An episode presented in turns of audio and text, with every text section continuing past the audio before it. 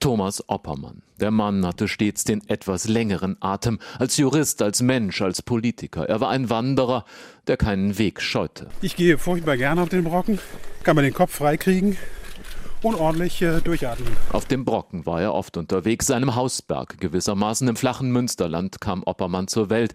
Sohn eines Molkereimeisters, drei Geschwister, einer machte Abitur, Oppermann. Jahre später steht er in seiner Alma Mater seiner Universität in Göttingen, wo er in acht Semestern nur zum Prädikatsjuristen reifte und sagte dort, worauf es in Zeiten wie diesen ankomme. In einer Zeit, wo wieder über das Recht des Stärkeren schwadroniert wird, wo Emotionen über Fakten gestellt werden und nationalistisches Denken gepredigt wird, in einer solchen Zeit muss man sich auf die Werte der Aufklärung besinnen. Ich bin dankbar dafür, dass ich an dieser Universität so etwas gelernt habe.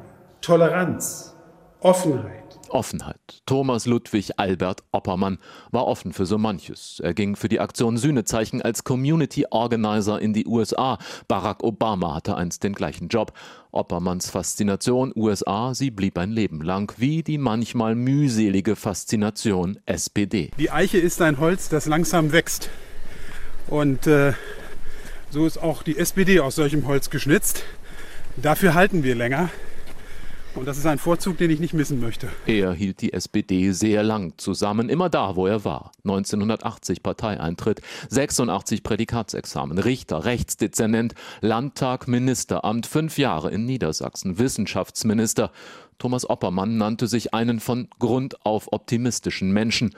Die große Lebensfreude seine Mutter habe sie ihm mitgegeben. Den großen Atem gab's natürlich von Willy Brandt. Ja, wir können erstmal von ihm lernen, dass man auch in schwierigen Situationen stehen muss. Und er hat auch in Zeiten Reformideen entwickelt, wo die überhaupt nicht populär waren. Er hat dann aber zu diesen Positionen gestanden, hat das durchgehalten, am Ende Recht bekommen. Also von Willy Brandt können wir lernen, den langen Atem. Viermal gewann Oppermann Göttingen direkt als Bundestagsabgeordneter, löste den jetzigen Vizekanzler Scholz als parlamentarischen Geschäftsführer ab. Scharfzüngig wurde Oppermann zum Erklärer der SPD, zum verbalen Feuerwehrmann, zum Wahlkämpfer. Die Große Koalition darf keine Dauereinrichtung werden. Ich will diese Große Koalition nicht fortsetzen. Er wollte Innenminister werden. Der Vater vierer Kinder saß in den Schattenkabinetten von Steinmeier und Steinbrück, aber musste oder durfte 2013 dann Herbert Wehners Spuren folgen, Fraktionsvorsitz der SPD. Nicht einfach der Job. Diese SPD-Fraktion streitet gern, rang oft auch mit ihm. Ich habe in der Fraktion leider keine Weisungsbefugnis an meine 192 Mitglieder, sagte Oppermann einmal.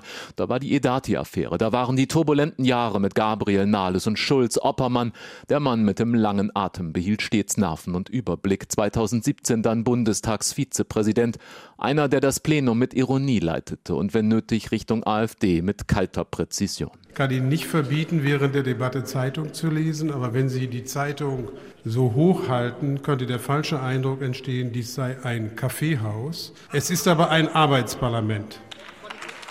Thomas Oppermann. Du warst ein feiner Kerl, schreibt der CDU-Politiker Altmaier heute und sagt, was in Niedersachsen das größte Lob ist, ein feiner Kerl zu sein. Jetzt ist der Jurist, Wanderer, Mensch und feine Kerl Thomas Oppermann mit 66 Jahren in seiner Heimatstadt Göttingen überraschend gestorben.